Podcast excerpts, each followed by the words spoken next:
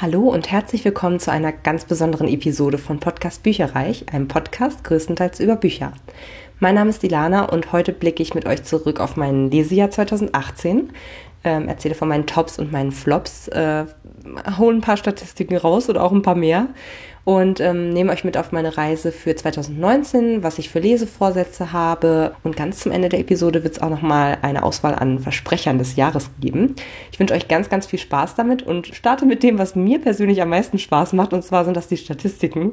Ich weiß, es ist völlig hohl, aber ich finde sowas einfach immer super. Und zwar habe ich einmal mir angeguckt, welches denn die beliebtesten Episoden dieses Jahr waren. Und ähm, mit ungefähr 300 Downloads, so nennt sich das bei mir in der Statistik ähm, von dem Podcast quasi, ist mein Lesemonat Juli 2018 ganz vorne mit dabei, gefolgt von meinem Lesemonat Februar und meinem Lesemonat April mit 260 und 255 Downloads. Insgesamt wurden meine Folgen 33.657 Mal angehört. Das umfasst natürlich auch alle alten Episoden und ich finde es einfach der Hammer, ehrlich. Also danke fürs auch nachträgliche Hören. Ich sehe auch immer pro Woche sozusagen, welche Episoden konkret gehört wurden und natürlich die ähm, aktuell erscheinenden Episoden werden am meisten dann gehört in den Monaten und Wochen, aber eben auch teilweise echt ein Riesenbalken, wo irgendwie die alten äh, Episoden sich drunter verstecken. Das heißt, es wird also auch ganz, ganz fleißig nachträglich äh, Episoden gehört. Das finde ich ziemlich cool. Ähm, also wenn ihr sozusagen viel, oder ich mache das persönlich ehrlich gesagt auch so, wenn ich einen äh, Podcast entdecke, den ich irgendwie gut finde, dann äh, habe ich vielleicht die, die aktuellste Folge gehört und höre von dort aus auch dann jede Woche quasi oder halt wann auch immer das erscheint und gucke dann aber sozusagen in der Zwischenzeit, dass ich nochmal ein paar alte Episoden irgendwie höre. Insofern wundert es mich nicht, aber ich finde es trotzdem ziemlich cool. Hoffe, ihr findet da in der Vergangenheit sozusagen von meinem vergangenen Ich noch irgendwelche coolen Tipps oder so. Das würde mich dann doch sehr freuen. Genau, und äh, ansonsten, wie viel habe ich überhaupt gelesen 2018? Insgesamt 62 Bücher, das finde ich richtig, richtig toll. Letztes Jahr hatte ich, wie waren es? Ich glaube, 54 Bücher gelesen. Natürlich, die Anzahl ist immer so ein bisschen relativ, aber deswegen habe ich auch noch ein paar andere äh, Kennziffern quasi mitgebracht. Und zwar haben die 62 Bücher insgesamt 24.676 Seiten äh, erbracht oder gehabt. Das sind im Schnitt 398 Seiten pro Buch und fünf Bücher im Monat. Mit dem Ergebnis bin ich, wie gesagt, sehr, sehr zufrieden. Es sind halt schlussendlich acht Bücher mehr als 2017 und sogar 8.277 Seiten mehr als 2017. Dementsprechend habe ich meinen, meinen Lesevolumenvorsatz sozusagen aus dem letzten Jahr absolut erreicht. Und ich habe auch noch ein paar mehr Details mir angeguckt. Wen wundert's? Äh, und zwar ähm, habe ich mir angeguckt, wie, was das Format sozusagen wieder angeht. Dieses Jahr habe ich 29 Hörbücher gehört. Das waren 46,8 Prozent meines Lesevolumens. Im Vorjahr hatte ich 32 gehört und das waren 59,3 Prozent, also deutlich mehr. Zwei E-Books habe ich dieses Jahr nur gelesen, das waren 3,2 Prozent eben. Und im Vorjahr hatte ich äh, vier zumindest mit 7,4 Prozent. Und ich habe eben 31, ich sag mal, klassische Bücher gelesen, normale Bücher gelesen. Das ist ungefähr 50 Prozent dieses Jahr gewesen. Letztes Jahr waren es nur 18 und 33,3 Prozent. Das liegt aber unter anderem daran, dass ich dieses Jahr unfassbar häufig krank zu Hause lag mit, äh, ich glaube, insgesamt acht Erkältungen war es das schlimmste Erkältungsjahr für mich überhaupt. Also ich war wirklich so häufig weg vom Fenster und es hat mir überhaupt nicht gefallen, weil ich echt, ich, ich weiß schon gar nicht mehr, was ich machen soll, um mich nicht mehr irgendwo anzustecken. Aber das hat natürlich den positiven Nebeneffekt, dass ich eben zu klassischen Büchern häufiger greifen kann. Äh, in den Vorjahren war es eben so, dass ich viel auf Hörbücher zurückgegriffen habe, weil man die ja nebenbei und so hören kann, wenn man irgendwie Sport macht, putzt, äh, keine Ahnung was, Auto fährt.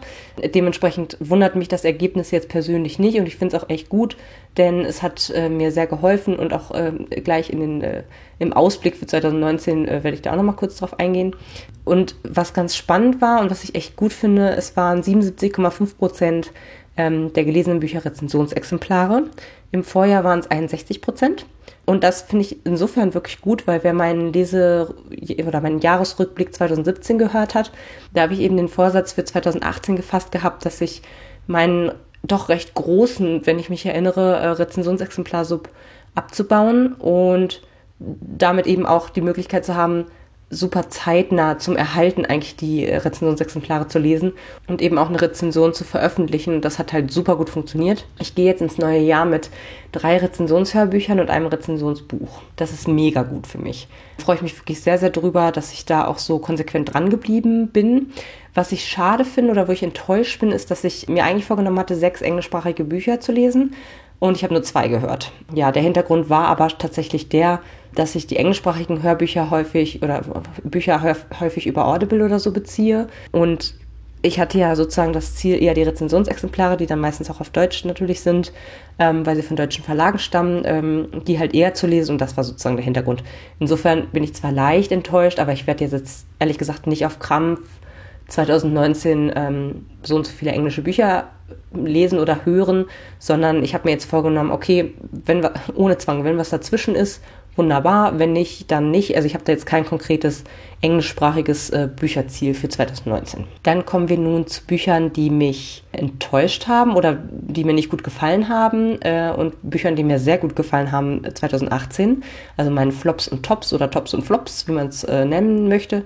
Ich fange mit dem Negativen an, weil ich möchte gerne auf was Positives enden.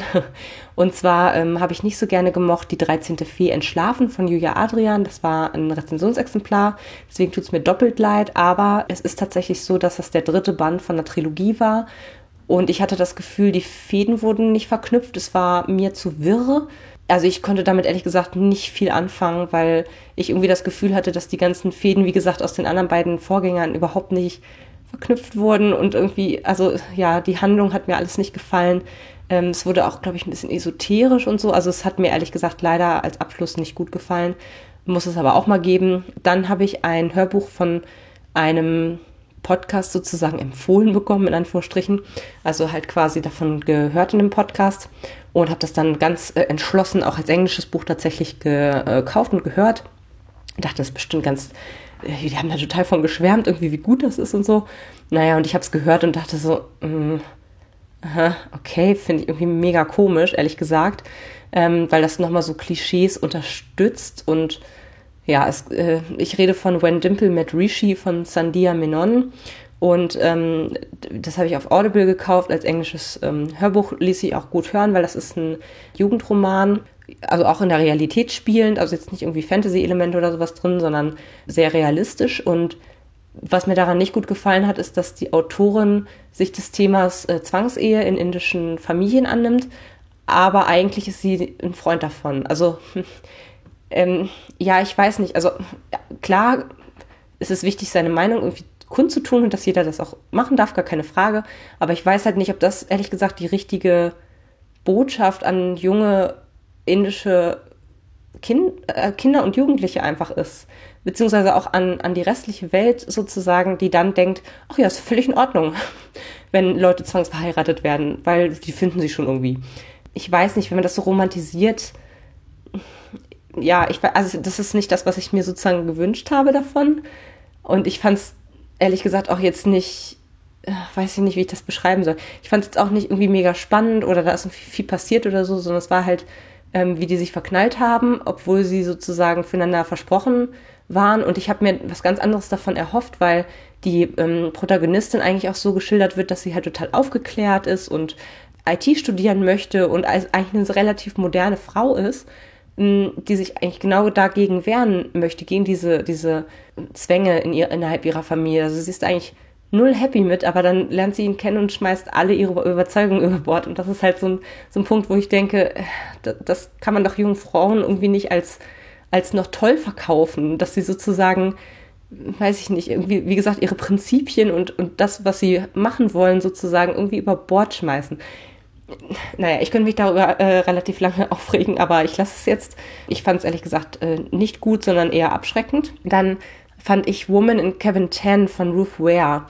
Hatte ich mich recht stark darauf gefreut. Das ist ein Thriller, wo eben eine Frau auf einer Kreuzfahrt mitkriegt, dass eine andere Frau wahrscheinlich ermordet wird und keiner glaubt ihr und die Frau ist auch eigentlich gar nicht als Passagier eingecheckt und so. Und ich dachte, boah, das wird bestimmt richtig spannend, äh, spannungsreich und schlussendlich also ich kann mich nur noch nicht mehr ganz so doll daran erinnern, weil es halt einfach sich sehr gezogen hat und ich dann irgendwann auch ein bisschen gelangweilt war. Also das für einen Thriller fand ich das Ganze sehr langsam, ehrlich gesagt. Und auch die, ich kann mich erinnern, dass die Protagonistin mir auch recht unsympathisch war, weil die auch mit ihrem Freund irgendwie so schlecht umgesprungen ist und ähm, insgesamt irgendwie ein bisschen bisschen komisch war, fand ich. Irgendwie war da noch irgendwas mit so einem Überfall, dass sie irgendwie ausgeraubt wurde in ihrer Wohnung und deswegen irgendwie einen Knacks weg hatte und so. Weiß nicht, ich fand es ein bisschen wirr irgendwie und ähm, hat mich leider nicht überzeugt. Das gleiche kann ich sagen für Das Licht zwischen den Meeren von Emil Stedman. Das ist ein, eins der E-Books, die ich gelesen habe dieses Jahr, als ich ähm, tatsächlich kein anderes Buch mehr gerade da hatte und dann habe ich einfach damit angefangen. Und ich, ja, ich habe mich so gefreut irgendwie da drauf und dann hat es mich dann doch sehr enttäuscht, auch weil es sehr langatmig war. Also es geht um ein Paar, was auf einem Leuchtturm wohnt, weil er der Leuchtturmwärter ist. Das ist halt super gut beschrieben gewesen, dass es halt ein wirklich sehr einsames Leben ist und von allen abgeschieden. Alle paar Jahre sehen sie quasi ihre Familie mal wieder. Und die erfahren halt großes Leid, weil sie, glaube insgesamt, glaube ich, zwei oder dreimal schwanger ist und halt immer Totgeburten bekommt oder ähm, ja, Fehlgeburten also ganz, ganz schlimm eigentlich, weil sie auch eben ganz alleine auf der äh, Insel sind und sich nichts mehr wünschen, als wirklich eine Familie gründen zu können. Also das war schon wirklich sehr herzzerreißend. Naja, und eines, eines Tages ähm, wird quasi ein Boot angeschwemmt mit einem toten Vater und eben seinem lebendigen, sehr kleinen Kind, also Baby quasi. Und dann nehmen sie das halt auf und ja, wie es halt kommen muss, sage ich jetzt mal, sie melden es halt nicht, sondern tun so, als wäre es eben ihr eigenes Kind weil die Frau eben kurz zuvor äh, in, in, in weit fortgeschrittener Schwangerschaft quasi dann doch wieder eine Totgeburt leider gehabt hat. Und äh, es geht aber noch so ein bisschen darum, also es geht auch noch viel um die eigentliche Mutter von dem Kind, weil die eben nicht mit in dem Boot war und dann ja eben über dieses Paar und was das eigentlich, was diese Lüge mit diesem Paar einfach auch macht. Das alleine wäre, glaube ich, noch recht spannend gewesen, aber wie gesagt, es ufert halt über Jahre aus und erzählt dann irgendwie noch Familienleben und, und gleichzeitig eben parallel die Geschichte von der Mutter und wie es der geht und dann verknüpft sich das irgendwie alles und oh, das ist irgendwie, das war so, dadurch, dass es so viele Jahre quasi umspannt hat und sich nicht auf einen Konflikt konzentriert hat, fand ich es super langatmig irgendwie. Aber das war das Licht zwischen den Meeren von Emily Stedman. Dann habe ich gelesen, Wer anderen eine Bombe baut von Christopher Brookmeyer. Und ich glaube, da war ich nicht so ganz die Zielgruppe. Also ähm, das war leider auch eins der Flops meines Jahres, weil äh, ich weiß nicht, zum einen, das sollte irgendwie eine Reihe sein rund um eine Polizistin oder CIA-Agentin oder irgendwie sowas und sie kam irgendwie in 20 Prozent des Buches vielleicht vor, wenn es hochkommt, sage ich jetzt mal. Und die anderen Charaktere, die eben im Vordergrund standen, der in Anführungsstrichen Bösewicht, war mir mega unsympathisch. Der hat auch irgendwie die ersten 30 Seiten oder 20 Seiten oder so nur irgendwie gerantet und palabert, was er alles scheiße findet an anderen Menschen. Und ich dachte schon so, das ist dann der Hauptcharakter, der die ganze Geschichte erzählen wird. Und dann echt versucht, ehrlich gesagt, dieses Buch zu schließen und es abzubrechen. Zum Glück habe ich dann noch weitergelesen und dann waren auch normale Menschen noch mit am, an Bord. Aber irgendwie insgesamt war das sehr wie so ein, wie so ein, wie hätte ich das beschrieben, wie so ein, wie ein Computerspiel als Buch. Also nicht unbedingt wie ein Actionfilm als Buch, leider, sondern wie ein Computerspiel. Und das richtet sich, glaube ich, eher an Männer mit 40, die halt schon so ein bisschen Midlife-Crisis haben und vielleicht noch Gamer waren, als sie jünger waren oder so. Ich, keine Ahnung. Also mich hat es irgendwie nicht so richtig gegriffen. Es war zwar ganz interessant, aber es hat ellenlange Rückblicke irgendwie ins, ins Studentenleben von diesem fiesen Auftragskiller quasi gehabt. Und es, also ich weiß nicht, es hätte deutlich flotter geschrieben werden können und, und hat mich einfach so in meiner Lebens Welt auch überhaupt nicht richtig angesprochen. Also es war schon sehr skurril irgendwie. Deswegen ist das leider eins der Flops meines Jahres gewesen. Und dann äh, als letztes möchte ich noch erwähnen Escape Room, nur drei Stunden von Chris McGeorge. Auch das war ein Rezensionsexemplar aus dem Argon Verlag und ähm, da hatte ich mir ehrlich gesagt auch was ganz anderes drunter vorgestellt. Und zwar dachte ich halt, okay, da ist einer gefesselt in so einem Hotelzimmer, in so einem, äh, wo er halt schlussendlich versuchen soll rauszukommen. Und ich hatte das irgendwie so interpretiert, dass es wirklich wie in einem Escape Room ist, dass also dieser perfide Mörder ihm dann irgendwelche Hinweise dort im, im Raum hinterlegt und er sich quasi so rausmanövrieren muss. Aber schlussendlich ist es eher, da sind noch irgendwie sieben andere Personen im Zimmer und einer davon muss mit dem, mit dem Täter unter einer Decke stecken. Weil es liegt auch irgendwie eine Leiche in der Badewanne und äh, ja, also ganz ehrlich, die anderen Charaktere sind super blass geblieben. Und der Hauptcharakter war total unsympathisch. Der hat irgendwie gebechert, gesoffen ohne Ende und hat irgendwelche Menschen in seiner, in seiner TV-Show quasi komplett durch den Kakao noch gezogen. Also ich wollte gar nicht, dass er da wieder rauskommt. Ich weiß nicht, wann das irgendwie komisch. Und was ich auch ein bisschen doof fand, ist, man konnte gar nicht die Lösung oder die, warum er da jetzt quasi eingesperrt wurde, konnte man als Leser gar nicht rausfinden, weil die Rückblenden irgendwie viel zu spät kamen. Ja, Punkt. Also das war irgendwie zum Schluss so ein bisschen zusammengeschustert, mal eben schnell. Also das Timing hat einfach auch nicht gestimmt, muss ich sagen. Deswegen war es eines ja, meiner weniger gut geliebten Bücher dieses Jahr. Aber kommen wir nun zu etwas Erfreulicherem, und zwar meinen Tops 2018. Da möchte ich beginnen mit Illuminae und Gemina von Jay Christoph und Amy Kaufman. Waren beides aus dem DTV Verlag Rezensionsexemplare. Und ich bin total angefixt von dieser Reihe. Ich finde sie mega, mega gut. Also zum einen habe ich, glaube ich, schon mehrfach erzählt, dass die Innengestaltung total außergewöhnlich ist mit Zeichnungen, mit aufbereiteten Protokollen. Es ist halt wirklich wie so eine, wie so ein, ähm, eine Akte schlussendlich aus einer Gerichtsverhandlung. Und so entsprechend ist es halt aufgebaut, dass dann Videotranskriptionen sind äh, und auch so, wenn so eine Schlacht zum Beispiel ist, dass dann alle rufen durcheinander oder funken durcheinander und dementsprechend ist auch die Seite so gestaltet, dass eben diese Funksprüche überall im All rumschweben und so. Also es ist von, von der, vom Gestalterischen schon mal top. Aber ich muss auch sagen, die, die Geschichte ist einfach gut. Also die, die Handlung, die ist nicht zu schnell, nicht zu langsam, die ist irgendwie actionreich. Die Charaktere sind alle total cool. Ist einfach eine richtig gute Jugendbuchreihe, die auch für Erwachsene echt toll geeignet ist, wie ich finde. Und ähm, es hat so ein bisschen Sci-Fi-Charakter, dadurch, dass wir eben uns im All befinden und auch in der Zukunft.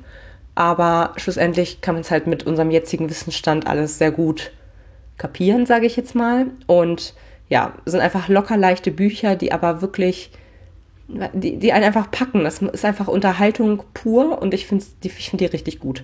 Um mal vorwegzugreifen, ich freue mich auch sehr auf den dritten Band, der soll 2019 irgendwann rauskommen und heißt Obsidio. Aber ich glaube, ein Erscheinungstermin steht noch nicht wirklich fest. Aber wenn der kommt, dann ist es tatsächlich eins der äh, Dinge, die ich sofort äh, als Rezensionsexemplar an, anfragen möchte zumindest. Ob ich es dann bekomme, ist ja eine andere Frage, aber ich finde die so klasse, diese Bücher, ehrlich. Ich brauche unbedingt den dritten Band. Außerdem habe ich dieses Jahr rauf und runter die Flavia de Luz-Reihe weitergelesen. Ich hatte letztes Jahr, glaube ich, zwei oder drei Bände davon ähm, gelesen gehabt und jetzt dieses Jahr, glaube ich, vier oder fünf. Und nächstes Jahr möchte ich sogar an denen weiterlesen. Drei Bände habe ich auf jeden Fall noch ungelesen hier. Die drei neuesten bin ich der Meinung. Ähm, ich weiß gerade die Nummer nicht, aber ja, da kann ich auf jeden Fall nahtlos an meinem Leseerlebnis 2018 anknüpfen und ähm, mich weiter in Flavia de Luces Welt begeben. Ich fand es einfach super charmant. Das ist so ein bisschen wie Harry, die kleine Detektivin und äh, Adams Family.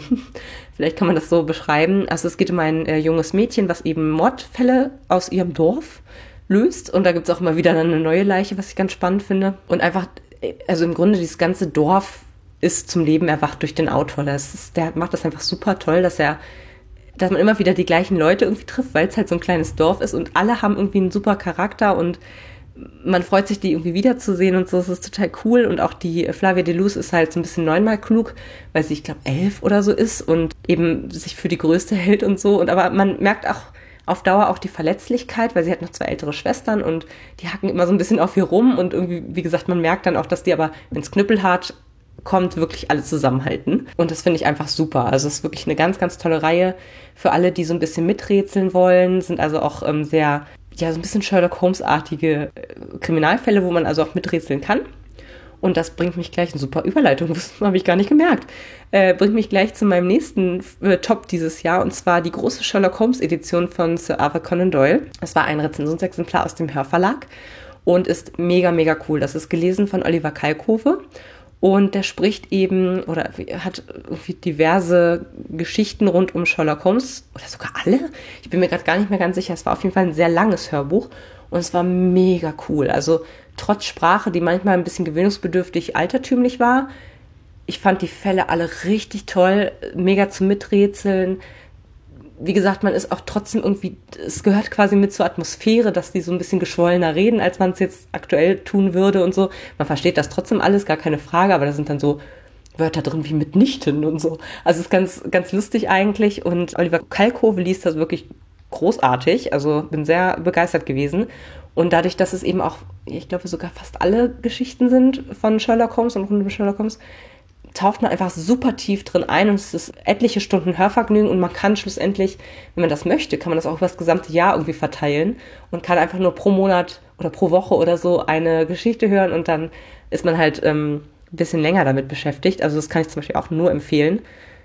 Ja, Sherlock Holmes finde ich super. Ich würde gern, falls es da noch mehr von gibt, irgendwie auch noch mal mehr von Sherlock Holmes lesen, weil es echt Spaß macht. Also man rätselt irgendwie mit und es ist manchmal total irre, was dann die Auflösung ist. Und Sherlock Holmes als Charakter ist auch so mitreißend, also eigentlich genauso manisch wie eben in dieser Fernsehsendung, die es dazu gibt. Und ja, ich fand's super. Ich fand's richtig super. Ich kenne beides und das fand ich, das Original fand ich noch besser als die Verfilmung Oh Wunder. Super, super cool. Und gerade wenn ihr so Krimi-Fans seid, dann ist das eigentlich ein absolutes Muss. Dann kommen wir ein bisschen mehr in die Science-Fiction- und Fantasy-Ecke. Und zwar hat mich da sehr überrascht ähm, äh, Scythe, die Hüter des Todes und der Zorn der Gerechten von Neil Schusterman. Das waren auch Rezensionsexemplare aus dem Argon Verlag, die ich dieses Jahr gehört habe. Das erste äh, auf dem Weg zur Buchmesse im März, wo ich war. Das übrigens auch sehr viel Spaß gemacht hat. Ich brauche dann immer so ein bisschen Abstand von so Messen. Wenn ich dann in einem Jahr drin war, dann, dann reicht mir das auch für die nächsten zwei, drei Jahre meistens. Aber es hat wirklich sehr viel Spaß gemacht und ähm, ich war ja auch mit Ramona da und das war echt auch super, weil wir viele Leseinteressen irgendwie auch teilen und dann eben bei den äh, gleichen Vorlesungen äh, auch waren und so oder Lesungen waren. War schon echt eine tolle Erfahrung und äh, ja, Leipzig hat mir auch sehr gut gefallen. Also gerade das so im Vergleich zu Frankfurt hat einfach mal wieder Spaß gemacht, nach ein paar Jahren auf eine Buchmesse zu gehen. Aber ich wollte eigentlich auf Seife hinaus und ähm, zwar denkt man erstmal auch so, so ein eher klassisches Jugendbuch, wo es halt eine Protagonistin gibt, die eben etwas machen muss, wo sie über sich selber hinauswachsen muss und, und an sich selber wachsen muss, schlussendlich. Aber es geht in so andere Richtungen. Also es ist wirklich so viel mehr als nur so ein Standard. Es ist, ähm, regt zum Denken an. Das hat er auch mal in einem Interview gesagt, dass er eigentlich keine Antworten geben möchte, sondern die Leute zum selberdenken bewegen möchte. Also, wie würde ich mich fühlen, wenn ich in der Situation wäre oder was ist da jetzt das Richtige und so. Also, ähm, er gibt keine klaren Antworten, sondern er stößt eigentlich nur das Denken an. Und das finde ich richtig gut. Und ähm, da geht es eben um eine Gesellschaft, wo es keine Krankheit, keinen Tod und alles ist gut, äh, so nach dem Motto. Es ist wirklich die, die Idealgesellschaft schlussendlich. Mm, aber viele Leute langweilen sich eben auch, muss man leider auch sagen. Und ähm, da es eben keinen natürlichen Tod gibt, aber die Welt eben trotzdem nur eine bestimmte Anzahl an Menschen quasi aushält, gibt es eben diese Sensenmänner, das heißt Sense auf Englisch. Und das sind eben ausgebildete Killer, schlussendlich, Auftragsmörder, mehr oder weniger, ähm, die aber eine ganz eigene Philosophie auch haben. Also damit das Ganze funktioniert, darf das eben nicht aus, aus Rache oder so sein, sondern man muss sich quasi, also manche machen es zum Beispiel so, dass sie sich angucken, wer wäre gestorben im, in der Welt, wie sie früher war. Zum Beispiel sowas wie, der eine geht irgendwie immer äh, schwimmen mit seinen Hunden der wäre vielleicht ertrunken, dann irgendwie der andere, ich äh, kann, kann gar keine Beispiele mehr, mehr ausdenken, aber manche gehen dann irgendwie zum Beispiel so vor und halt alle müssen eine gewisse Quote quasi erfüllen. Und es ist auch so, dass diejenigen, die ausgewählt werden und wo ein Saif sich sozusagen in, nähert und sagt, hier, ich muss dich leider nachlesen, so heißt das. Also es wird auch ganz schön erklärt, ganz zu Anfang, dass das eben, wie, wie eben diese Philosophie so zustande gekommen ist und ähm, dass es eben darum geht, dass sozusagen reife Trauben geerntet werden müssen, so nach dem. Also wie gesagt, in den Hörbüchern ist es deutlich besser erklärt, als ich das jetzt in der Schnelle der Zeit kann. Aber ich fand den Ansatz mega interessant. Dann ist es eben auch so, dass wenn man nicht mitkommt, sondern sich wehrt, wenn man eben ausgewählt ist, dann ähm, ist es eventuell so, dass die ganze Familie noch mit nachgelesen wird. Und dementsprechend, ähm, und aber die Familie kriegt eben auch ein Jahr Immunität, wenn derjenige sich eben ganz fügsam dem Ganzen äh, fügt. Und ja, das sind so ein bisschen so die Regeln, sage ich jetzt mal. Das heißt, diese Scythe werden auch in der Gesellschaft sehr geachtet, natürlich auch gefürchtet, weil jeder denkt sich so, wenn einer auf ihn zukommt, so, äh, bin ich jetzt dran oder wieder was? Und, das wollen eben auch viele nicht. Und äh, ja, was ist mega spannend von der, von der Gesellschaft einfach zu sehen. Und auch der zweite Band hat mich sehr überrascht, weil immer mehr Personen eigentlich eine Rolle gespielt haben und es überhaupt nicht so in diese klassische Richtung irgendwie geht, ja, da ist so ein Mädchen und das rebelliert irgendwie, sondern das ist echt so viel mehr und so viele ähm, Aspekte, die da auftauchen. Unter anderem eben auch, was ist, wenn, wenn die neue Riege der Scythe, die eben nicht mehr so viel Anstand und Ehre haben, sondern sich denken, ich werde jetzt mal übermütig und mache mir mal meine eigenen Regeln und ähm, wenn ich eine bestimmte Quote, zum Beispiel 100 Mann im Monat oder so, erreichen muss, ja, dann mache ich die doch alle auf einmal, weil hätte ja auch ein Flugzeugabsturz sein können und so. Also, oder anders gesagt, da gibt es eben eine neue Riege, die eher noch Spaß am Töten findet.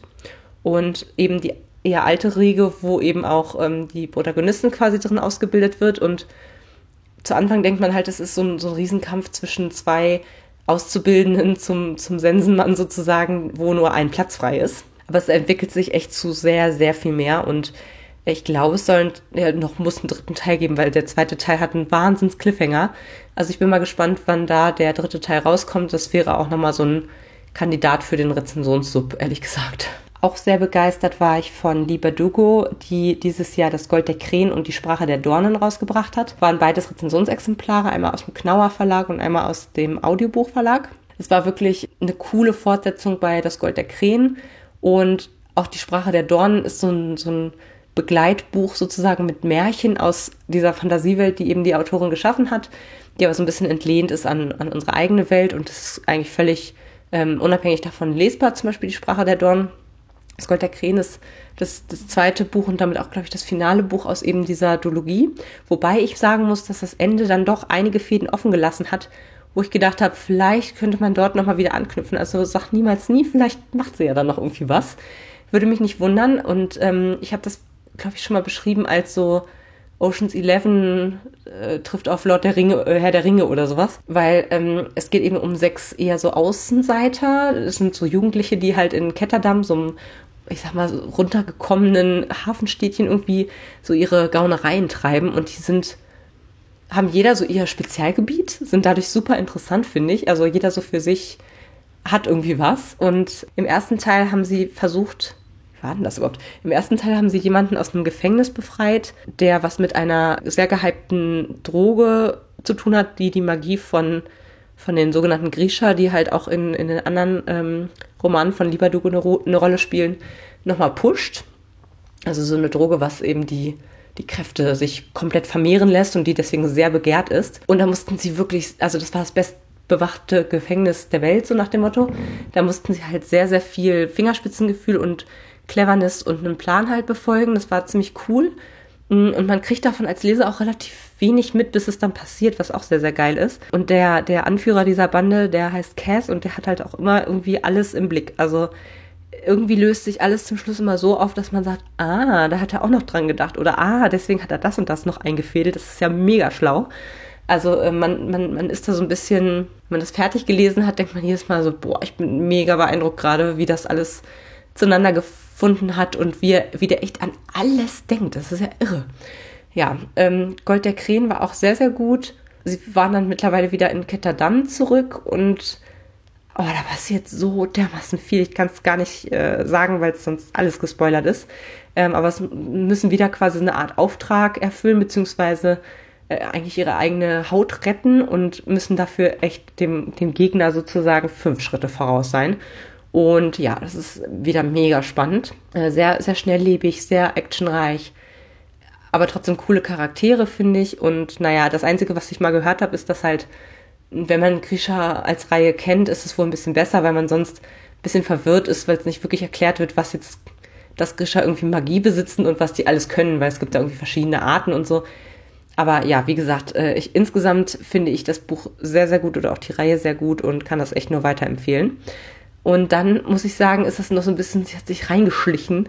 Äh, und zwar das Wolkenschloss von Kerstin Gier. Das war ein äh, Rezensionsexemplar aus dem Argon Verlag von Ilka Teichmüller gelesen. Und ich denke da heute noch manchmal dran. Also genauso charmant wie eigentlich das Cover gestaltet ist, ist auch der Inhalt ich weiß noch, ich hatte diverse Anlaufschwierigkeiten, weil ich das irgendwie dreimal angefangen habe zu hören und jedes Mal irgendwie, bevor es spannend wurde, eingeschlafen bin, sage ich jetzt mal, und irgendwie gedacht habe schon, oh mein Gott, das ist ja mega komisch, dieses Buch. Aber ich muss sagen, das Dranbleiben hat sich wirklich gelohnt, weil alle Charaktere waren irgendwie so mega interessant und, und irgendwie cool zu beobachten.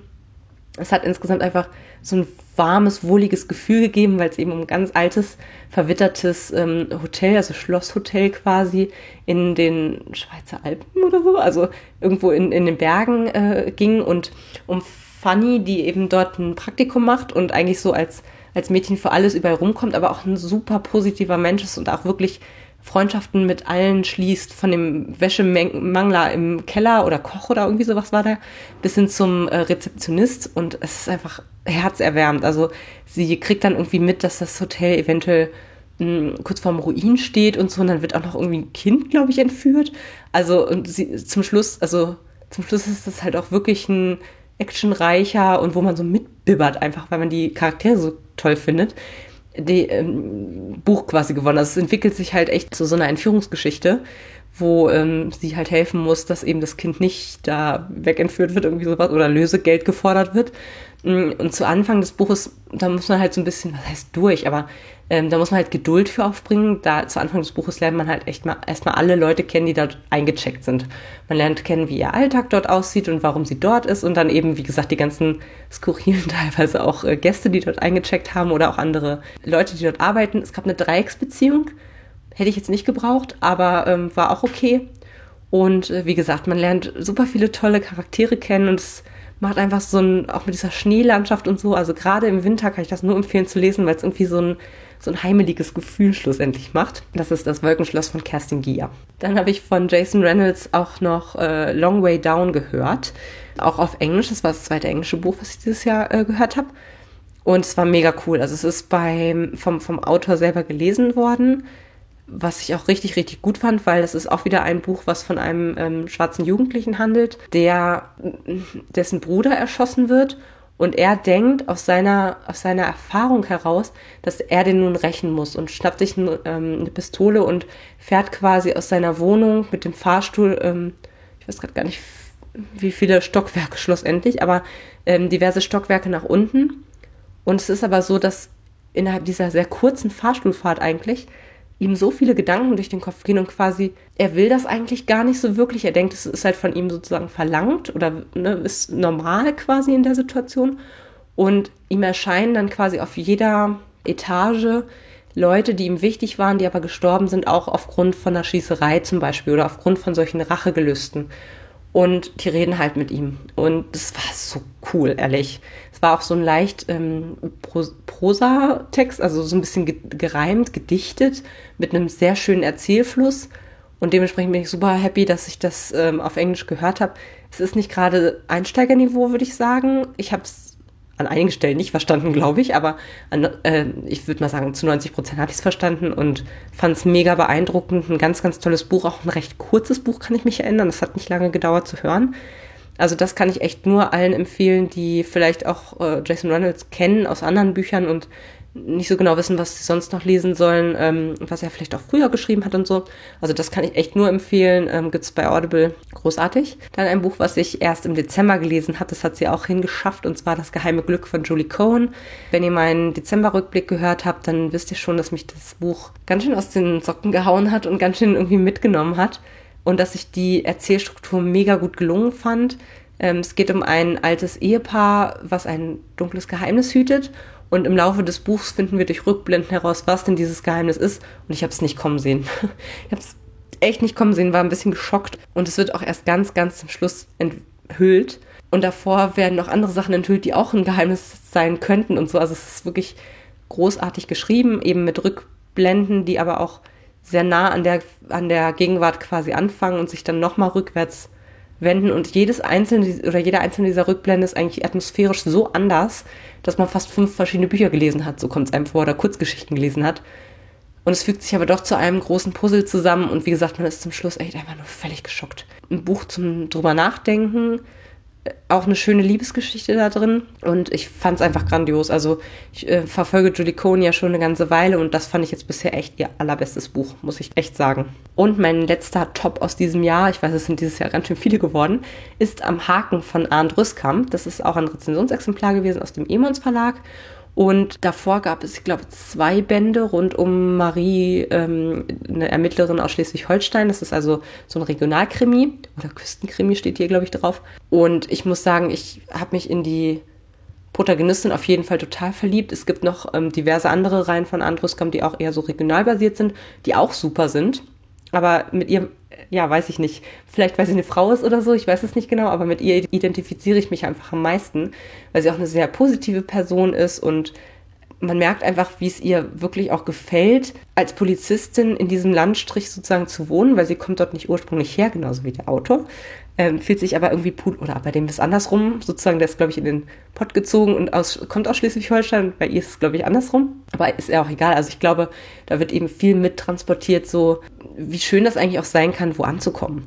Und vielleicht auch in einer kleinen Stadt eben oder in einem kleinen Landstrich als Erwachsene wirklich äh, quasi sich einzuheiraten und dann aber dort Freunde zu finden und Bekannte zu finden und mit Leuten zusammenzuarbeiten und einfach durch eine positive Art sich einen, einen Freundes- und Bekanntenkreis einfach aufzubauen, wo jeder halt auch jedem hilft. Und das finde ich ganz, ganz toll, weil das so ein, so ein gerade als Regionskrimi sozusagen nochmal so, ein, so eine Verbundenheit mit dem Landstrich einfach auch irgendwie ausdrückt. Das ist ganz, ganz toll. Und man muss auch sagen, die Fälle sind auch echt cool. Also es gefällt mir schon sehr, auch wie dann beschrieben wird, wie eben die Polizeiarbeit ist, auch mit ein bisschen Witz mit dabei und so. Also ich finde die Krimis wirklich sehr, sehr gut. Und ähm, nächstes Jahr kommt auch ein neuer raus, das erzähle ich nachher noch. Und da freue ich mich auch schon sehr, sehr drauf. So, dann schlage ich mal meine Brücke zu den Lesevorsätzen 2019, wo ich sie ja jetzt schon sehr häufig irgendwie angedeutet habe. Und zwar habe ich mir ein sehr großes Projekt vorgenommen. Ich habe ja 2018 die Rezensionsexemplare abgebaut, ne, also den, den Stapel ungelesener Bücher äh, minimiert. Und dieses Jahr möchte ich meinen, insbesondere meinen normalen Büchersub extrem minimieren, beziehungsweise also einfach Subleichen mal lesen. Genau, und deswegen, äh, oder anders gesagt, ich weiß, dass ich ungefähr wieder 50 bis 60 Bücher lesen werde und dass die Hälfte davon ungefähr wieder Hörbücher sein werden. Und deswegen habe ich mir tatsächlich mal ein quantitatives Ziel gesetzt, wo ich nicht drüber gehen möchte. Und zwar ähm, darf ich maximal zehn Rezensionsexemplare an haptischen Büchern quasi bestellen und lesen dieses Jahr. Und dementsprechend habe ich dann vielleicht noch so um die 20 Bücher, die ich aus dem Regal wirklich erlösen kann. Also ich glaube, ich habe schon mal erwähnt, das ist hier oben im Schlafzimmer halt äh, ein Regal und noch mein kompletter Nachttisch ist voll. Und ehrlich gesagt, ich liebe zwar Bücher anzugucken, aber ein bisschen vorwurfsvoll start es quasi aus meinem Regal zurück, weil es einfach, es ist einfach Quatsch. Ich habe da irgendwie äh, insgesamt aktuell 89 Bücher, die ungelesen sind in einem Regal stehen. 89. Und wenn ich, wie gesagt, ungefähr 30 pro Jahr lese, das ist schon echt ein guter Schnitt, dann brauche ich drei Jahre, um alleine nur die Bücher zu lesen, die bei mir oben im Regal stehen. Das ist irre. Das ist, ich, also ehrlich gesagt fühle ich mich damit auch nicht wohl, denn von meinen Hörbüchern und E-Books vor allen Dingen auch fangen wir, hier gar, fangen wir hier noch gar nicht an zu reden. Das ist auch ehrlich gesagt nicht mein primäres Ziel. Also besonders möchte ich halt wirklich Bücher lesen, die haptisch im Regal stehen und wirklich äh, de facto Platz wegnehmen. Denn wenn ich irgendwann mal mit meinem Freund zusammenziehen möchte, ich glaube, der hat keine Lust darauf, irgendwie 90 ungelesene Bücher, also ich, plus noch die, die ich gelesen habe. Also ähm, das sind einfach, glaube ich, zu viele und ich möchte ganz gerne viele davon aber auch lesen. Also eigentlich alle oder fast alle. Sicherlich könnte man dann nochmal irgendwie mit kritischem Auge nochmal drauf gucken, aber das mache ich jetzt erstmal nicht, sondern die Bücher, die ich jetzt da habe, die würde ich auch ganz gerne lesen. Und ich weiß aber, ich brauche dafür etliche Zeit, deswegen könnte ich fast schon die nächsten drei Jahre mit diesem Projekt irgendwie beginnen. Mache ich jetzt aber nicht. Ich gucke erstmal, wie es läuft und dann schauen wir mal, ob es irgendwie für 2020 verlängert wird oder so. Ich weiß noch nicht genau. Aber auf jeden Fall möchte ich halt ungefähr 20 Bücher eben aus diesem Regal weniger da stehen haben. Und tatsächlich Hörbücher und E-Books, die nehmen halt nur digitalen Speicherplatz weg. Trotzdem fühle ich mich damit auch auf Dauer nicht wohl, wenn halt so viel Auswahl quasi ist oder man oder auch einfach, es sind so viele Geschichten, die mich auch wirklich interessieren und ich wirklich hören möchte oder lesen möchte. Und dann finde ich es halt schade, dass sie so versauern. Dementsprechend hatte ich mir jetzt auch eine maximale Anzahl an neuen Rezensionsexemplaren von Hörbüchern gesetzt, und zwar 15. Und damit eben ungefähr 15 Hörbücher aus dem Stapel ungelesener Hörbücher quasi, die ich 2019 erlösen kann von dem, von dem Sub. Und ich glaube schon, dass es hart für mich wird, mich da so zu begrenzen, weil ich halt dieses Jahr ja wirklich alles, was ich wollte, habe ich sofort bestellt und auch sehr, sehr häufig bekommen. Zumal auch irgendwie 2019 super viele so Reihenfortführungen und sowas einfach ähm, erscheinen. Aber ja, es wird echt Zeit, auch mal die alten Bücher zu lesen, weil ja, irgendwann kann man auch nicht mehr entspannen, quasi, wenn man ins Schlafzimmer geht, weil es einfach so viele Bücher sind und man echt Lust drauf hätte und das ähm, einfach zeitlich gar nicht dazu kommt, weil man auch die Verlage natürlich nicht enttäuschen möchte. Ja, und äh, um das nochmal so ein bisschen in Perspektive zu rücken, also ich muss mir jetzt nicht unbedingt einen Kaufbann auferlegen oder so, sondern im Gegenteil, ich habe jetzt auch schon gedacht, zum Geburtstag oder so kann man sich hervorragend dann nochmal was wünschen, was dann, was man eben nicht als Rezensionsexemplar mit Zeitdruck in Anführungsstrichen bestellen möchte, sondern was man eben auch ein bisschen länger dann danach noch liegen haben kann, theoretisch. Ähm, aber vielleicht einfach mal so, um das in Perspektive zu rücken. Also dadurch, dass ich halt nur in Anführungsstrichen äh, 50 bis 60 Bücher lese die, äh, im Jahr, das ist halt für mich, ähm, ich sage auch deswegen nur, weil für andere ist das mit Sicherheit auch äh, viele, viele Bücher. Für mich schlussendlich auch, weil ich finde, das ist ähm, fünf Bücher im Monat finde ich auch echt nicht wenig, muss ich ganz ehrlich sagen. Trotzdem gibt es halt Leute, A, die viel mehr lesen. Und da bin ich ein bisschen neidisch drauf, weil tatsächlich, dann hätte ich dieses Problem deutlich schneller äh, im Griff, sage ich jetzt mal. Und es ist eben bei mir so, dass ich halt selten Bücher kaufe, weil ich eben weiß, okay, ich bin so eine Leseschnecke irgendwie und ich, das wird bei mir jetzt noch wochenlang im Regal liegen, bis ich wirklich dazu komme, weil, ich eben noch so viele Bücher aufgestapelt habe, die ich noch nicht gelesen habe und das kann ich ehrlich gesagt auch nicht so gut, dass ich dann noch, noch mehr und noch mehr und noch mehr kaufe, sondern ja, Begehrlichkeiten sind da, gar keine Frage, aber ich versuche das dann als Rezensionsexemplar zu bekommen, jedenfalls letztes Jahr. Es hat super geklappt, aber ja, also ich brauche jetzt ehrlich gesagt keinen großartigen Kaufbann oder so für mich, sondern ich mache einfach so weiter wie bisher und reduziere aber trotzdem halt die Rezensionsexemplare und dann sollte ich eigentlich auch klarkommen, dass ich jetzt nicht bergeweise neue Bücher drauf staple und es geht wirklich um Subabbau. Also es soll wirklich auch weniger dann dabei rauskommen als äh, zu Anfang des Jahres. Und das bringt mich zur aktuellen Subhöhe. Ich habe es bei den Büchern schon gesagt, es sind 89 und bei Hörbüchern sind es 150. Ich habe auch auf bücherreich.net nochmal das Ganze verlinkt und zwar zu den entsprechenden Regalen bei Lovely Books. Da könnt ihr euch, falls ihr da Interesse dran habt, nochmal ganz genau angucken, was denn bei mir so im Regal vergammelt. Und ich habe mir auch vorgenommen, dass ich dann 2019 eigentlich in den Monatsrückblicken auch nochmal jeweils ein kurzes Update halt zu den Zahlen gebe, also zum Status des Abbaus schlussendlich. Und die Lovely Books Regale werde ich auch laufend aktualisieren. Das ist eigentlich bei mir Standard. Dann hatte ich 2018 eine super Leserunde mit Anna von Annas Bücherstapel. Und zwar haben wir zusammen Marmorkuss von Jennifer Benkau gelesen. Das fand ich echt cool. Vor allem hat es mir sehr, sehr Spaß gemacht, mich dazu zeitnah quasi auszutauschen. Und deswegen haben wir uns für 2019 verabredet, einige Bücher gemeinsam zu lesen oder zu hören. Und zwar starten wir mit Nur ein Hauch von dir von Sue Ransom. Leider habe ich bei vielen dieser Büchern hinterher mitbekommen, shit, das ist eigentlich immer nur der Auftakt von irgendeiner Reihe. In diesem Fall ist es, glaube ich, eine Dilogie und den zweiten Teil habe ich nicht. Also so viel zum Thema Subabbau, aber ähm, das habe ich tatsächlich als haptisches Buch da. Dann äh, Flawed und Perfect von Cecilia Ahern. Das habe ich als äh, Hörbücher noch da und ist, glaube ich, damit auch komplett abgeschlossen und das ähm, machen wir quasi alle zwei Monate. Also nur ein Hauch von dir ist im Januar, Februar dran, dann März, April eben Flawed und Perfect äh, und so weiter und so fort. Und als nächstes werden wir dann Unsterblich, Tor der Dämmerung von Julie Kagawa oder Juli Kagawa, ich bin mir gerade nicht sicher, ähm, was für eine Landsmännin das ist, habe ich auch als richtiges Buch da und das ist ein ganz schöner Klopper. Ich glaube, der hat irgendwie auch 600 oder 800 Seiten oder so, also recht dick, aber soll sehr gut sein und das ist aber leider auch irgendwie eine Trilogie oder so insgesamt. Also ich habe da irgendwie kein glückliches Händchen in der Auswahl, sag ich jetzt mal, bewiesen. Dann äh, wollen wir die drei Bücher Arkadien erwacht, Arkadien brennt und Arkadien fällt von Kai Meier lesen. Die habe ich alle drei als Hörbuch vom Silberfisch Verlag. Also nicht als Rezensionsexemplare, aber die sehe ich hier gerade, dass es von denen ist. Schon ewig in meinem Hörbuchstapel irgendwie drin. Dann wollen wir Partials, der Aufbruch von Dan Wells lesen. Auch schon ewig und wollte schon immer mal was schon immer mal was. Habe ich von dem schon was? Doch, ich habe, glaube ich, von dem schon was gelesen.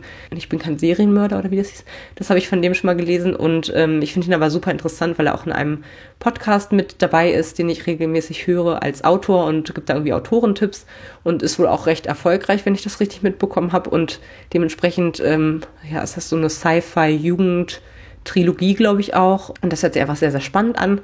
Da ist irgendwie auch äh, Endzeit-Szenario und alle sind gestorben und so. Finde ich ganz spannend. Und dann nochmal als ein bisschen Kontrastprogramm, also nicht so viel Fantasy Science Fiction Jugendbuch äh, sozusagen. Als Abschluss gibt's dann noch 28 Tage lang von David Safir. Und das ist ein Buch über den Holocaust, wenn ich mich richtig äh, informiert habe. Äh, ich glaube, es wird harter Tobak, aber auch ein sehr wichtiges Buch. Und das habe ich als Hörbuch, glaube ich. Außerdem, und das ist jetzt nochmal ein Tipp für alle, die Bock haben, bei einer Jahreschallenge mitzumachen. Und zwar habe ich mich angemeldet. Es gibt ja auf Lovely Books ähm, eine Gruppe, eine private Gruppe, die heißt Subabbau Challenge Buchgesichter. Da bin ich einer der Admins und wir denken uns ja monatlich so Subabbau Challenges irgendwie aus und in diesem Jahr eben auch eine Jahreschallenge und wir spielen Trivial Pursuit dieses Jahr und nur eben mit Büchern. Das heißt, wir sammeln quasi diese bunten Käseecken, dadurch, dass wir bestimmte Bücher lesen Und es gibt ein riesen Spielbrett, mega aufwendig und super toll umgesetzt, auch von Anna, tatsächlich von Annas Bücherstapel. Die ist eben auch einer der Admins dort und die hat sich so coole Sachen ausgedacht. Also es gibt quasi für jedes Feld aus diesem klassischen Spielbrett, was man von Trivial Pursuit kennt, gibt es eben Aufgaben, die sich zum Beispiel auf den Autoren beziehen oder auf Bucheigenschaften, also was weiß ich, ein Buch mit über 250 Seiten lesen, ein Buch eines Autors aus Europa lesen und so weiter. Also so diverse und, und, und sehr cool gemischte Aufgaben, die man halt erfüllen soll. Und wenn man ein Buch liest, was eben dieses Kriterium erfüllt, dann bekommt man die entsprechende, hat man halt das Feld erlesen und bekommt eben die entsprechende Farbe bei sich reingetragen. Und äh, da gibt's halt allerlei Aufgaben und ich ja, erhoffe mir einfach davon, also neben dem, dass es einfach Spaß machen soll und ich mich gerne mit anderen Leuten austausche, die viel lesen im Jahr, ähm, freue ich mich eben auch, dass ich so ein bisschen vielleicht durch diese Aufgaben inspiriert werde, zu bestimmten Büchern auf den Stapel ungelesener Bücher zu greifen, zu denen ich vielleicht sonst nicht gegriffen hätte oder nicht direkt gegriffen hätte. Also schlussendlich ist es ähm, just for fun, aber es könnte mir auch helfen, dabei auszuwählen, welches Buch ich dann als nächstes lese, weil ich glaube, bei 90 Büchern und 150 Hörbüchern bin ich auch irgendwann mega überfordert. Also ich brauche da eher ein bisschen mehr Struktur irgendwie. Klar kann ich auch manchmal äh, Bücher spontan lesen, einfach weil ich Lust gerade drauf habe, aber eigentlich gefällt es mir fast schon besser, wenn ich einen Plan habe. Also so, so ein Mensch bin ich, glaube ich. Und dadurch, dass ich halt diese Leserunden jetzt schon habe und auch bestimmte Sachen, die ich sehnlichst erwarte, dass sie 2019 erscheinen, gibt es eben auch schon etliche Bücher, die ich in diesem Spielfeld quasi schon auf den ersten Feldern gedanklich sozusagen schon eingetragen habe. Also ähm, das hilft mir einfach sehr, mich zu strukturieren und ja, der Rest wird dann ja frei sein, beziehungsweise eben durch diese Aufgaben vielleicht auch ein kleines bisschen gesteuert werden. Und das Schöne ist, dass man sich, glaube ich, noch bis Ende Februar dort nachträglich anmelden kann. Ich habe die den Link zu dieser Gruppe und besonders zu dieser Challenge quasi nochmal äh, auf meiner Webseite eingebunden. Das heißt, wenn euch das auch interessiert, es kann eigentlich jeder mitmachen, der auf Lovely Books angemeldet ist, weil wir uns eben dort austauschen und als Forum sozusagen. Und äh, ja, klickt einfach auf den Link und ich glaube, man muss dann noch man muss dann, glaube ich, noch eins höher, um sich nochmal anzumelden. Oder man kann einfach Anna dort anschreiben. Man sieht sie auch sofort. Ähm, sie ist auch diejenige, die quasi diesen Thread erstellt hat und so. Also ähm, seid gerne eingeladen, da noch mitzumachen. Das ist halt einfach aus Spaß an der Freude. Es gibt, glaube ich, auch ein Buchpaket zu gewinnen oder so am Ende des Jahres. Aber ähm, das wird ein kleines sein. Also wir machen das in unserer privaten Freizeit und ja, es soll einfach um Spaß und um Austausch vor allen Dingen geben. Und es ist auch tatsächlich bei der Jahreschallenge so, dass man ja schlussendlich jede, jeder für sich alleine sozusagen. Also es gibt jetzt keine Gruppen, in denen man liest, sondern das finde ich halt auch ganz charmant. Man enttäuscht jetzt nicht irgendwen, weil man irgendein Buch nicht liest, sondern das nimmt halt auch so ein bisschen für mich den Zwang raus, dass man irgendwie was Bestimmtes lesen müsste oder so ähm, ja, ich freue mich schon sehr auf die Jahreschallenge. Ich habe mir auch äh, schon, wie gesagt, so einen kleinen Plan gemacht und mir hier den, das Spielfeld ausgedruckt und so. Also ich äh, freue mich da sehr drauf. Und worauf ich mich auch sehr freue, sind gewisse Neuerscheinungen, die halt nächstes Jahr rauskommen werden. Ich habe die mal ganz, ganz grob nach Erscheinungsdatum, was mir jedenfalls bekannt ist, sortiert. Ähm, die sind sofort auf meiner Rezensionsexemplarliste gelandet. Ich habe äh, viele davon schon direkt angefragt, viele auch bestätigt bekommen. Es lässt meinen Kontingent ein bisschen schrumpfen, aber ich bin mir eigentlich sehr sicher, dass diese Bücher sich das, also dass es sich lohnt einfach. Und zwar beginnen wir mit Ursula Poznanskis neuem Werk Vanitas, äh, Untertitel Schwarz wie Erde. Hat ein ganz skurriles und interessantes Cover. Das ist irgendwie so, so ein Falter und dann aber in so einem sehr, also wie in so einem Drogentrip irgendwie alles bunt und sehr interessant. Vanitas heißt ja, glaube ich, auch Eitelkeit. Ähm, ich bin super gespannt. Ich weiß noch nichts zum Inhalt. Ich weiß nur, es kommt relativ früh im neuen Jahr raus. Habe ich beim Argon Hörbuchverlag angefordert und, glaube ich, auch bestätigt bekommen. Bin ich schon sehr gespannt drauf. Dann von Jason Reynolds kommt eben, das hatte ich schon mal angekündigt, Sunny, der Sound der Welt im DTV-Verlag. Und das nächste heißt Lou, wir sind Familie. Und die beiden kommen eben im Laufe des nächsten Jahres beide bei DTV raus und wurden mir auch schon zugesagt. Hm, hatte ich ja vorhin schon mal erwähnt, dass ich da sehr gespannt drauf bin. Dann, das steht schon bei mir so ein bisschen im Regal, und zwar ist das von Hank Green ein wirklich erstaunliches Ding. Das ist ein neuer ja, Unterverlag, wenn ich das richtig sehe, von ähm, DTV, und zwar DTV Bold. Ja, und das hat aber eine Sperrfrist zum 28.02. Das heißt, das werde ich dann auch, ähm, damit ich auch alles noch im Kopf habe, sage ich jetzt mal, irgendwann im Februar dann eben lesen und Anfang März dann quasi rezensieren. Sieht soweit ganz cool aus. Das Einzige, was mir aufgefallen ist, ich weiß halt nicht, ob das gewollt ist oder Ähm, da steht halt irgendwie drauf, frisch aus der Presse und irgendwie auch noch nicht lektoriert und so oder nur grob lektoriert und noch nicht final. Mhm. Und was mir aufgefallen ist, ist, dass die Seiten so ein bisschen rausstehen. Das hatte ich bislang nur bei einem äh, Mängelexemplar, ehrlich gesagt. Ähm, ich weiß nicht, ob, aber es kann auch sein, dadurch, dass es halt ein neues, ein neuer Verlag ist, es weiß jetzt gerade echt nicht, ob das sozusagen gewollt ist oder ob das jetzt ein Versehen ist. Aber ja, finde ich ganz, ganz spannend und auch das Thema fand ich ganz äh, cool. Ja, und dann habe ich noch hier von auch mal was ganz Ungewöhnliches eigentlich für mich und zwar von Hasnain Kasim. Post von Karl-Heinz. Ähm, wütende Mails von richtigen Deutschen und was ich ihnen antworte. Finde ich super. Ähm, ist von diversen Leuten gelesen, unter anderem Bjarne Mädel, Kathleen Garlich, von dem Autor selber und noch von anderen. Und auf dem Cover sitzt einfach so ein Gartenzwerg auf einem Klo und äh, beschäftigt sich irgendwie mit seinem Tablet oder so. Ist von dem Hörverlag und ähm, werde ich dann mal anfragen über das Bloggerportal. Und äh, ja, also ist eine kleine Lesung, glaube ich. Es dauert auch jetzt nicht äh, ewig lange, aber ich finde es einfach mal spannend, auch wie gesagt in fremde Kulturen einzutauchen und auch mal zu gucken, was für ein Strunz eigentlich vielleicht auch von sich gegeben wird. Also das ist wohl, ich glaube, ein, ich weiß gerade gar nicht genau, ich glaube ein Spiegeljournalist oder so und der ähm, kriegt halt alles Mögliche an Korrespondenz, die auch wohl einfach total skurril ist. Naja, freue ich mich auf jeden Fall sehr drauf. Dann kommt von Walter Mörs ein neues Buch raus, und zwar Der Bücherdrache. Wieder gelesen von Andreas Fröhlich und auch aus dem Hörverlag. Das heißt, das werde ich auch übers Bloggerportal dann anfragen, wenn es soweit ist. Und äh, ja, braucht man nicht viel zu sagen, oder? Also Walter Mörs mag ich persönlich sehr gerne. Das eine Buch mal mehr, das andere Buch mal ein bisschen weniger. Aber Bücherdrache hört sich super an. Und ich glaube, es geht um einen Buchlink, den man aus äh, die Stadt der träumenden Bücher äh, kennt und der sich halt auf die große Reise macht in der Unterwelt von Buchheim. Also es kann nur gut werden eigentlich, weil Bücher über Bücher, das hat Walter Mörs auf jeden Fall sehr drauf. Dann hatte ich vorhin schon angekündigt, dass Arndt Rüskamp einen neuen Fall für Marie hat. Und zwar ist das Windstärke 10 der kommt, glaube ich, irgendwann im Sommer raus. Dann, ein bisschen strange vielleicht für einige, aber es gibt eine Biografie von Dirk Nowitzki, die dieses Jahr rauskommt. Und das ist äh, von Thomas Pletzinger, The Great Nowitzki. Ich habe mal von eine mega, mega gute Reportage über Dirk Nowitzki im Fernsehen gesehen und bin seitdem bin ein bisschen fasziniert von diesem Menschen. Ich, nicht so, dass ich jetzt irgendwie ihn stalken würde oder ihn super doll verfolgen würde, aber diese, diese Reportage war einfach so gut. Die hat halt nochmal so erzählt ähm, oder hat sich sehr fokussiert auf seinen Trainer, der wohl irgendwie ihm super nahe steht und wo auch wirklich, der ist einfach perfekt für ihn und deswegen ist er auch aus Deutschland quasi mitgezogen und deswegen, und, und der ist auch schlussendlich der Grund, warum dieser Dirk Nowitzki wirklich, ich sag mal, neun von zehn Bällen aus egal welchem Winkel, Entfernung oder Schwierigkeitsgrad in diesen Korb reintrifft. Das ist der absolute Oberhammer. Also wie die irgendwie zusammen trainieren und was für eine Basis die haben, das hat mich total beeindruckt.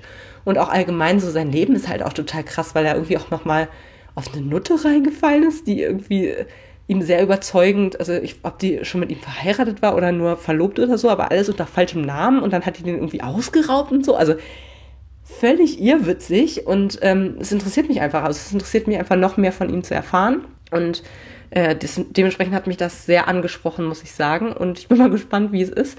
Ich, wenn ich mal Sachbücher lese, dann auch am ehesten Biografien. Insofern passt das dann doch in mein Schema rein, ist aber eher ungewöhnlich. Dann hatte ich es vorhin schon erwähnt, dass Sarah J. Maas den letzten Band aus der Throne of Glass Serie veröffentlicht nächstes Jahr. Und das ist auch im DTV Verlag wird es erscheinen und die wahrscheinlich wird es wie tausend Seiten lang sein oder so. Ist aber das große Finale und heißt Herrscherin über Asche und Zorn. Und wo ich mich auch sehr darauf freue, ist der neue von Ben Aronovich. Und zwar heißt das Die Glocke von Whitechapel. Und ja, sieht wieder aus wie ein typischer Ben Aronovich. Ich freue mich drauf. Es wird wahrscheinlich ein recht dünnes Buch sein. Aber ich gehe mal auch davon aus, dass da viel mit diesem, äh, wie hieß denn der, schwarze Magier oder so, ähm, auch passieren wird. Und wie gesagt, Obsidio kommt nächstes Jahr auch irgendwann raus. Ist aber noch nicht ganz fest, wann genau. Aber das muss ich unbedingt haben, weil ich finde es so, so gut. Ja, das waren jetzt sozusagen alle mir bisher bekannten Neuerscheinungen, die ich wirklich, wo, wo ich entgegenfieber und die ich echt ähm, gerne haben möchte und lesen möchte, auch zeitnah lesen möchte. Ich glaube, das kriege ich auch hin. Ist auch noch alles in dem Kontingent drin. Allerdings ist es, glaube ich, so, dass es äh, relativ viele Bücher selber sind und ich somit irgendwie nur noch zwei Rezensionsexemplare im gesamten Jahr über habe. Aber da das auch Bücher sind, die über das gesamte Jahr erscheinen, sozusagen, gut, da sind jetzt die Herbstvorschauen noch nicht mit drin, da werden auch noch etliche andere Sachen sein, die ich vielleicht gut finde.